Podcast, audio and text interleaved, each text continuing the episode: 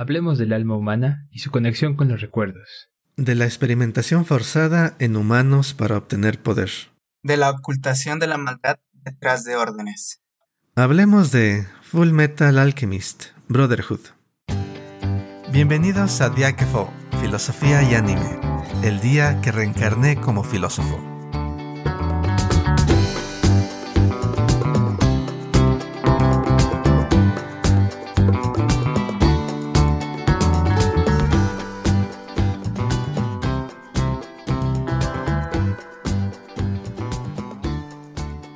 Búsqueda de la piedra filosofal llevada a cabo por los hermanos Eldrick nos lleva a comprender que el poder detrás de la alquimia puede llevar a, graves consecuencias, tanto para quienes no comprenden en qué consiste el intercambio de equivalencias, como para quienes tienen fines perversos.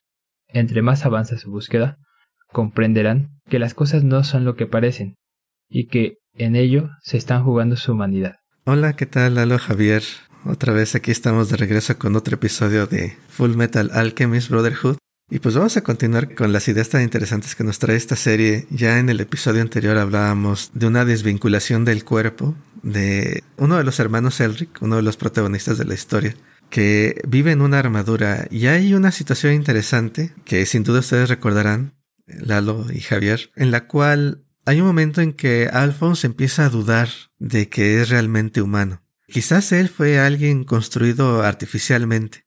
El conocimiento de la alquimia hubiera creado, eh, su hermano, Edward, hubiera creado una conciencia artificial y él no fuera nada más que esta invención, que esta construcción en la cual se adhieren memorias. Y lo hace porque conoce, se encuentra con otras armaduras a las cuales también se les han adherido almas.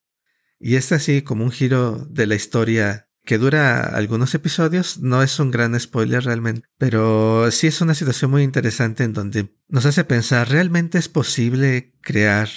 ¿Sería posible crear esto a lo que le teme Alphonse? ¿Es posible crear conciencias artificiales? A mí me viene a la mente, me viene la pregunta porque hay quienes piensan que quizás sí, con nuestras técnicas actuales en informática y computación. ¿A ustedes qué piensan y, y qué otras ideas tienen respecto a esta parte de la historia? Es interesante este punto de la historia en el que se plantea la existencia de muchos más seres, ¿no? Más allá de los seres humanos. Como bien mencionas, tenemos acá armaduras que parlan y andan, aunque estén vacías.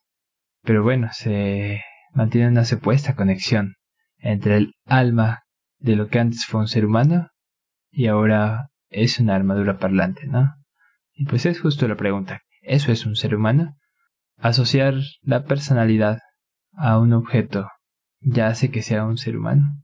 Bueno, eso es un buen primer punto, ¿no? Pero a partir de aquí en la historia van a aparecer un grupo bastante interesante de personajes, empezando por las quimeras, eh, que ya habíamos visto intentos de quimeras por ahí, pero ahora sí hay quimeras funcionales. Eh, también tenemos por ahí a los famosos homúnculos, que bueno, le dan un giro fuerte a la trama y que también nos preguntamos qué clase de vida es esa, ¿no? ¿Son humanos o no son humanos? Si nos preguntamos si los seres humanos estamos compuestos por almas o la conexión entre alma y cuerpo, en todo caso, ¿no serán acaso los homúnculos una aberración, dado que supuestamente para su construcción se debieron necesitar miles de almas? Y bueno, tenemos entonces este catálogo de personajes que nos hacen dudar qué es la humanidad, ¿no? Porque estos seres también andan en el mundo, también pueden hablar, también pueden razonar. Bueno, en el fondo parece que hay algo que nos distingue, que distingue a los seres humanos, al menos dentro del universo de Full Metal, que no es tan aberrante, ¿no? No implica este tipo de distorsiones. Por otro lado, está esa pregunta, ¿no? Eh, ¿No será Alphonse una construcción, su personalidad no será parte de algo formado por la alquimia, así como la supuesta madre de los hermanos no llega a ser eh, un humano realmente, ¿no? Ni siquiera era su madre, era algo diferente. Pues bueno, estas dudas están latentes durante buena parte de la mitad de la obra y pues nos hacen preguntarnos de manera personal, ¿no? ¿Y qué es el ser humano, ¿no? Es necesario estar ligado a las memorias o puede ser que las memorias reproducidas puedan conformar una personalidad, pero que no implique ello que sea un ser humano como tal. ¿No? Y pues bueno, creo que es un primer buen punto de partida. Veamos qué dicen el buen Lalo. También, ¿qué opinas tú mismo, Aquiles? Como bien comentaste, Hap, ah, hay una gran variedad de personajes durante esta parte de Full Metal Alchemist, donde Alphonse se comienza a cuestionar si es realmente una persona. Sin embargo, creo que lo que podríamos preguntar en este caso es, ¿qué es lo que hace a un humano humano? Realmente no estoy tan seguro de qué respuesta podríamos dar. Creo que podríamos comenzar con este tema del alma. El alma podría ser la diferencia entre que distingue a un humano de, de, los demás. Sin embargo, también podría venir esta pregunta que ya habíamos discutido con anterioridad. ¿Qué otros organismos tienen alma?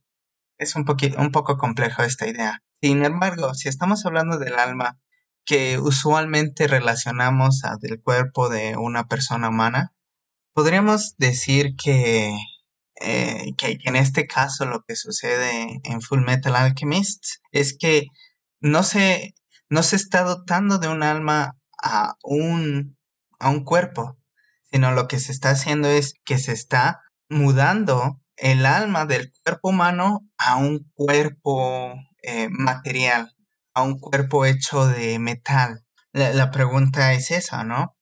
¿Qué es el alma? E, el alma podría ser capaz de de pasarse a otro cuerpo? Esa es, esa es la pregunta. Hay un hay una serie que, que si no han visto, al igual es muy recomendable, donde este punto se toca. Esta serie se llama Alter Carbon. Tiene dos temporadas y uno de los temas principales es este, donde las personas son inmortales, puesto que toda lo, toda aquella colección de memorias o de lo que en esta serie le llaman alma, que realmente no es, eh, no, lo llaman tal cual así, pero lo podemos inferir, eh, es un chip que se pone en un cuerpo nuevo. Entonces, eh, esa es una gran pregunta. Es, ¿Qué es el alma? El alma podría ser considerada nada más esta colección de memorias que tenemos ¿Qué es? Es algo que habita nuestro cuerpo y fíjense que cuando digo habita, pues estamos hablando de dos cosas distintas, ¿no? De un cuerpo y un alma. Me, quedaría esa pregunta, ¿no? Realmente, ¿a qué le llamamos alma? ¿Y se puede manipular esta? ¿Tú qué crees, Aquiles? Sí, el problema del alma es central, creo yo, en, en muchas de estas ficciones o discusiones, como tú dices, Altered Carbon, es, es una serie, un gran ejemplo de ella, o también en, español se tradujo como Carbono alterado, o carbono alterado o carbono modificado. Una novela en la que se supone que puedes mover prácticamente la conciencia de un ser humano a lo que decías, ¿no? A un chip que se transfiere entre fundas. Así lo llaman, ¿no? Cuerpos, los cuerpos son fundas, porque puedes cambiar de funda y tu esencia está viajando. Y es interesante porque se cree que es una cosa, el alma, algo que se puede extraer o formar de un tanto en una forma unificada. Cuando también, bueno, está el otro caso, ¿no? Puede ser algo emergente, algo hecho de muchas partes y que necesita de todas ellas. Entonces, la idea de que estamos aparte y como decías tú, Javier, eh, realmente la serie, aparte de que el hecho de que los seres humanos somos distintos, ¿no? El, el tabú no aplica para, para los animales, ¿no? Hay un tabú de cerca de transmutar humanos. No hay problema en en transmutar, no sé, árboles, eh, vacas o, o cualquier otro animal, ¿no? El tabú es específicamente de los humanos. Hay una especie de relación especial que tiene el universo con el ser humano que hace que sea peligroso.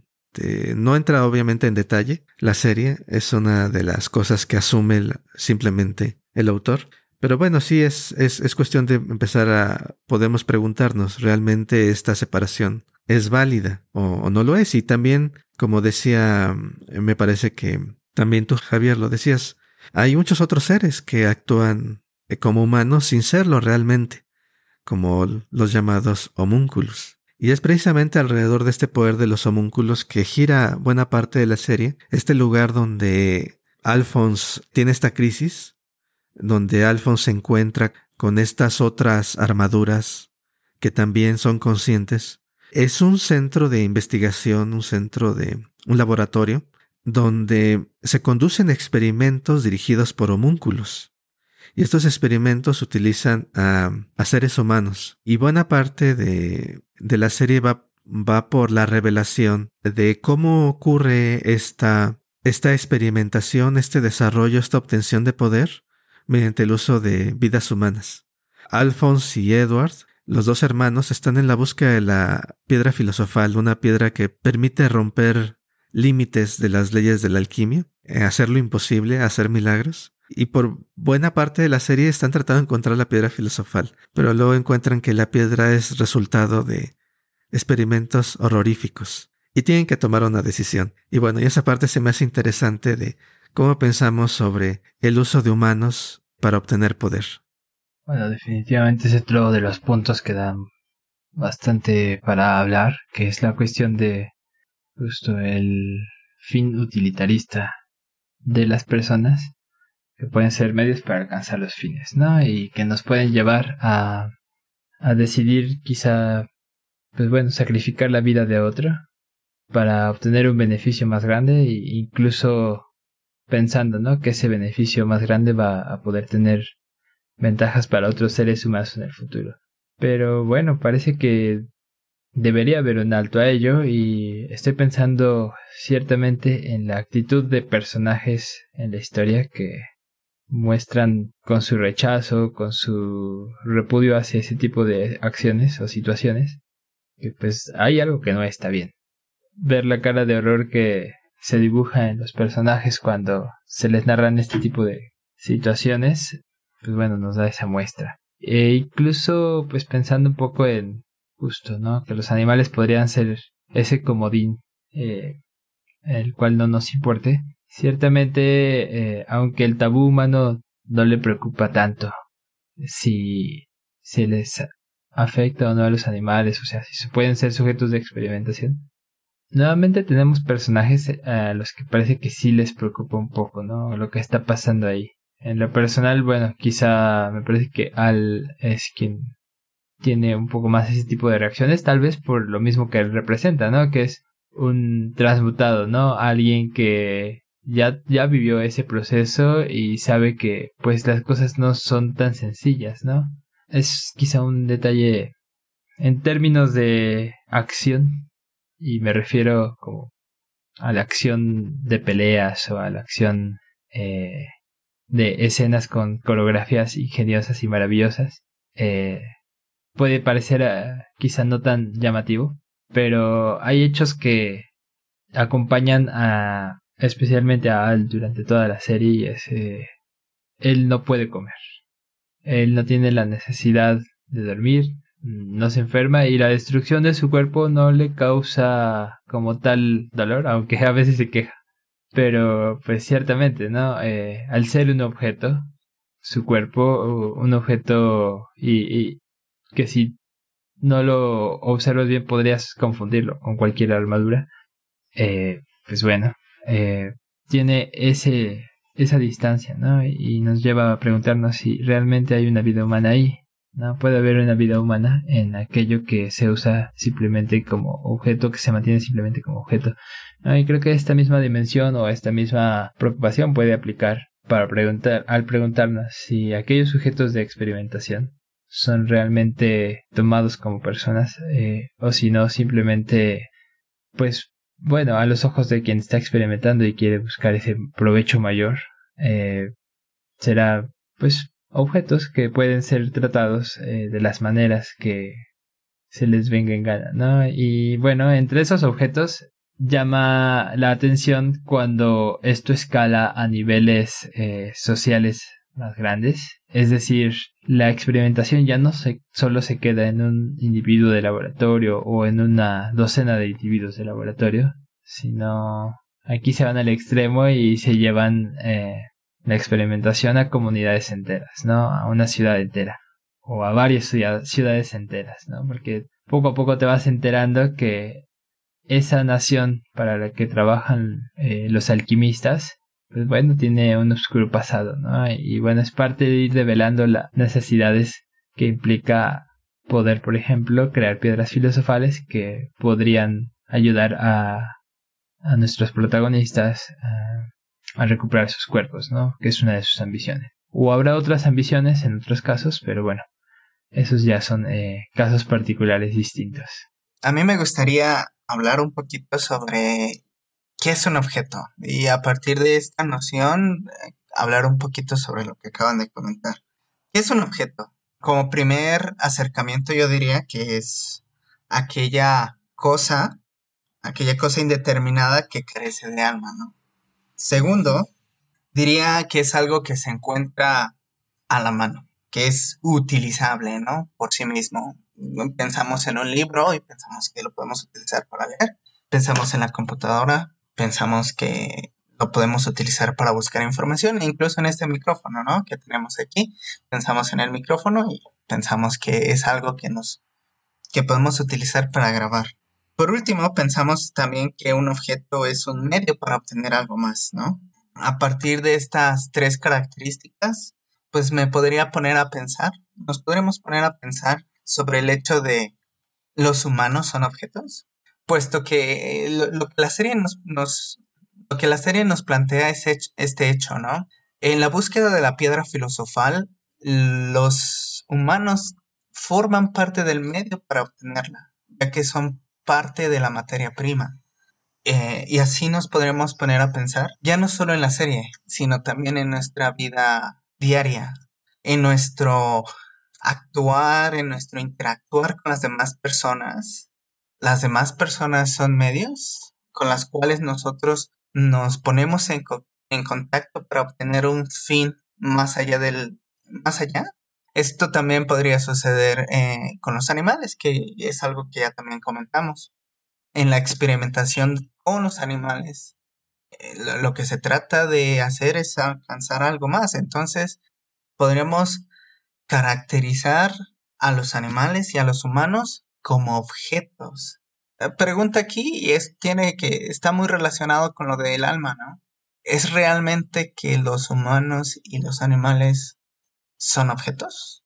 ¿No tenemos alma los unos ni los otros? Eh, esto, esto también me lleva a pensar un poco en las actitudes que, eh, que los científicos y que me, quisiera también mover un poquito hacia la guerra que pasó al principio. Esto no es un gran spoiler porque realmente es algo que verán todo a través de la, de la serie. Hay un pueblo que se llama Ishbalan y hubo una guerra, hubo, un genocidio en contra de ellos para obtener la piedra filosofal. Eh, una de las preguntas que, que me trae esta situación es, ¿qué tanto podemos seguir órdenes, ¿no? podríamos en algún momento decidir, podríamos en algún momento decidir no hacer algo cuando sabemos que está mal. ¿Qué tanto podríamos seguir órdenes? ¿Podríamos parar cuando hay, cuando sabemos que algo se encuentra mal? Hay, e, e, en esta trama argumental hay dos personajes, bueno, hay varios personajes y un personaje. Eh, uno de estos personajes se llama mm, el mayor Alex Louis Armstrong. Él es un personaje que decidió retirarse de la guerra porque él cuando se encontraba en ella dijo, no, esto es incorrecto. Mientras que otros tantos alquimistas y tantos soldados decidieron seguir órdenes y masacraron a los Ishbalans. Eh, la pregunta es esa, que yo quisiera traer un poco a la mesa, es ¿qué en qué tanta posición, qué tanta libertad tenemos de escoger en no hacer o seguir órdenes? Sí, Lalo, está, está, todas estas preguntas sobre la capacidad de seguir órdenes creo que tiene relación con algo que hablamos en el episodio anterior, ¿no? Cómo estamos dispuestos a vendernos al sistema para alcanzar nuestros objetivos. Algo que hacen los hermanos Elric y, y luego, ¿no? Esta parte en la que esta nación en la que ocurre la historia es una nación militarizada. Todo está organizado alrededor del ejército. Y ocurren estas masacres. Y está el pueblo de Ishbal, es una parte importante de la historia, el pueblo de Ishbal. Y por ahí hay ishbalianos, tanto eh, como oponentes del gobierno como colaboradores del mismo. Y está obviamente la, la pregunta, ¿no? ¿Hasta qué punto tienes que aceptar o debes de aceptar el orden establecido por un bien futuro. Y de hecho, por ahí está también otro personaje, Roy Mustang. Roy Mustang que, o Mustang, que quiere llegar a ser el gobernante del país. Y tiene que entrar en el sistema y participar en el sistema. Y aunque esté intentando rebelarse y cambiar al mundo, está dentro del sistema. Entonces tiene que seguir órdenes porque está dentro del sistema en tanto que está dentro de él, aunque esté tratando de cambiarlo. ¿Y hasta qué punto podés tú decir voy a cambiar desde adentro el sistema?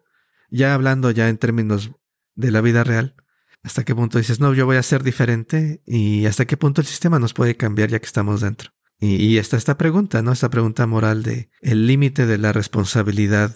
¿Somos totalmente siempre tenemos la capacidad de decidir, porque también está presente siempre la necesidad, ¿no? De que hay necesidades y por necesidades aceptamos muchas cosas. Entonces es muy interesante y, y también ya yo creo que para ir cerrando el episodio, se me hace interesante el planteamiento que hacías del objeto y del alma. Y en la actualidad, como cuando hablamos de otros seres vivos, en particular en bioética, ahora en, en, en lugar de hablar de alma, hablamos más de capacidad de sentir, capacidad de sufrimiento, de seres sensibles más que, que de seres con alma. En este sentido, se extiende muchísimo esta idea de, de que hay seres que tienen sus propios fines, tienen sus propios objetivos y no se limita nada más al ser humano.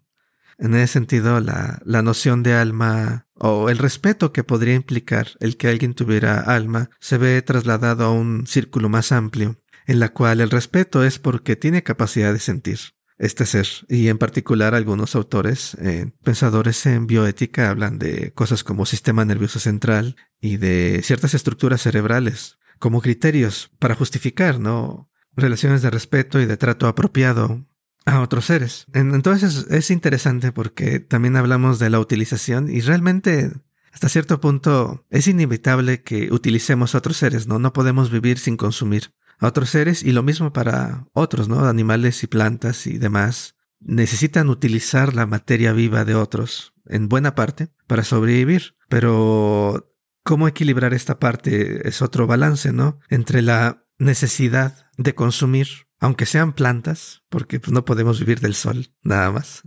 Y el hecho de que estos otros seres también tienen sus propias, su propia sensibilidad, su propia orientación a tratar de seguir viviendo. Y bueno, creo que para mí es un buen punto para dejarlo aquí. No sé ustedes qué piensan, con qué quieran ir cerrando este, este episodio tan interesante. Bueno, ciertamente ya va siendo hora de ir terminando de plantear las ideas y por ello me gustaría regresar un poco a los planteamientos que nos compartía ahora el buen Eduardo. Es que justamente, ¿no? Eh, a preguntarnos qué tan lejos podemos llegar eh, en ese límite sobre los otros seres humanos, ¿no? Y los beneficios que podríamos sacar de su utilización. En el caso concreto, en la historia se plantea, ¿no? El sacrificio del pueblo de Ishbalan para obtener las piedras filosofales. Pues bueno, ahí sería la cuestión, ¿no? Este, estamos dispuestos a deshumanizar a otros para poder volvernos nosotros mismos eh, superiores o más humanos o, pretender cumplir con cierta expectativa o con cierta ilusión idealizada.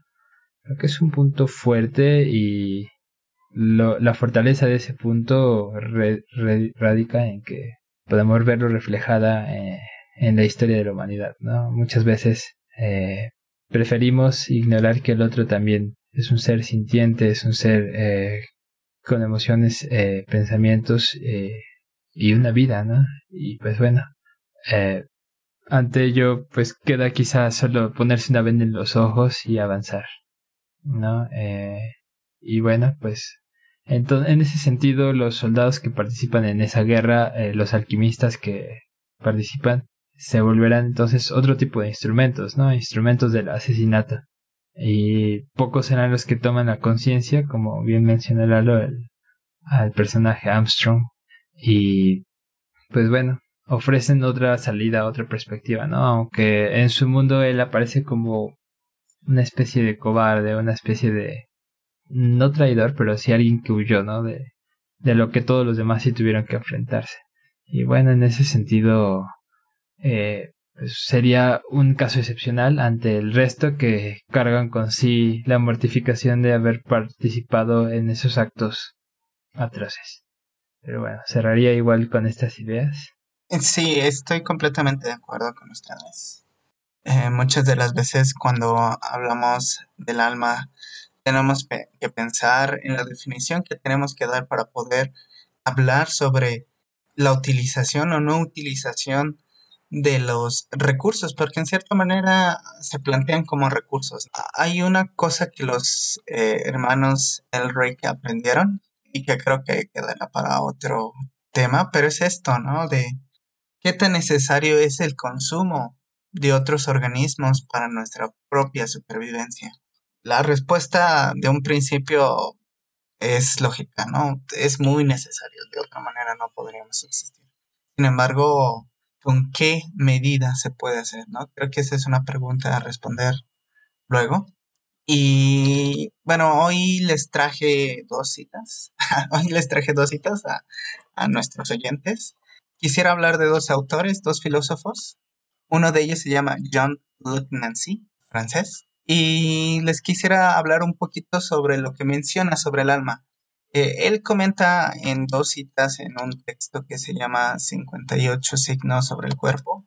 Dice, el cuerpo puede volverse hablante, pensante, soñante, imaginante.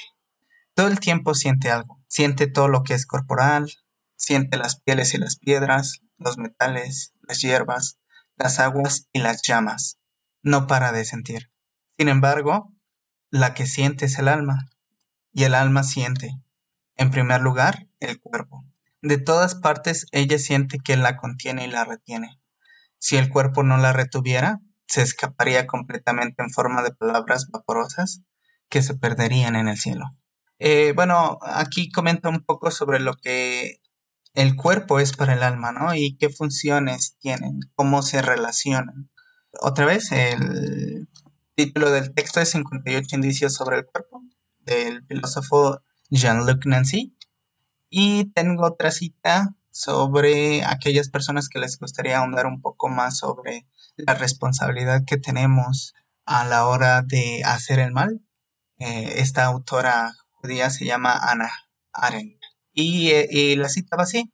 El problema con Eichmann fue precisamente que muchos fueron como él y que la mayoría no eran ni pervertidos ni sádicos, sino que eran y siguen siendo terrible y terroríficamente normales. Desde el punto de vista de nuestras instituciones legales y de nuestras normas morales a la hora de emitir un juicio, esta normalidad es mucho más aterradora que todas las atrocidades juntas. Se preguntarán quién fue Eichmann. Eichmann fue, era la persona que se encargaba de la logística en los campos de concentración nazi.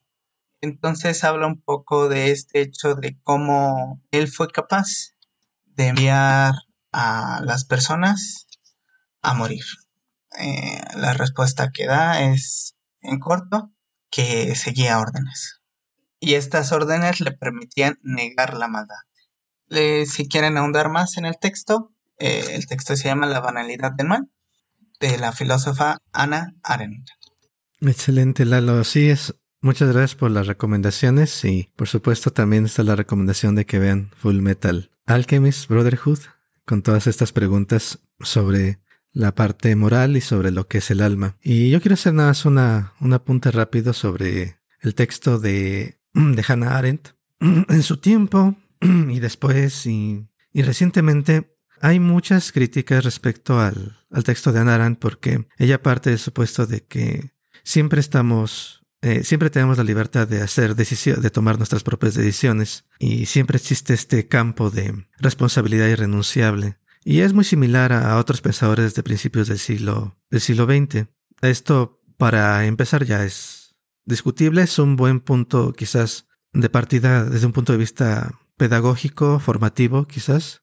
Una, una idea que puede ser útil en ese sentido. Pero no siempre, no necesariamente eh, funcionamos así. Muchas veces las circunstancias realmente influyen eh, de forma intensa en cómo, en cómo decidimos. Y también está el hecho de que Ana, Hannah Arendt, al, al parecer, de acuerdo a, a estudiosos y a personas, eh, no solamente que han estudiado posteriormente, sino en su misma época, presenciaron los juicios de, de Eichmann, realmente tomó una posición sesgada para hacer coincidir lo que veía en el juicio con una teoría que ella ya tenía sobre totalitarismo, en la cual realmente en el juicio se ve que Eichmann no es normal. Realmente su argumento es de, el argumento de Hannah Arendt es que la Hannah Arendt es que las personas normales pueden hacer cosas terribles eh, bajo totalitarismos, pero realmente el caso del que parte eh, es el de una persona que no es del todo normal. En ese sentido, Hannah Arendt puede estar, puede tener razón, aunque por las razones equivocadas.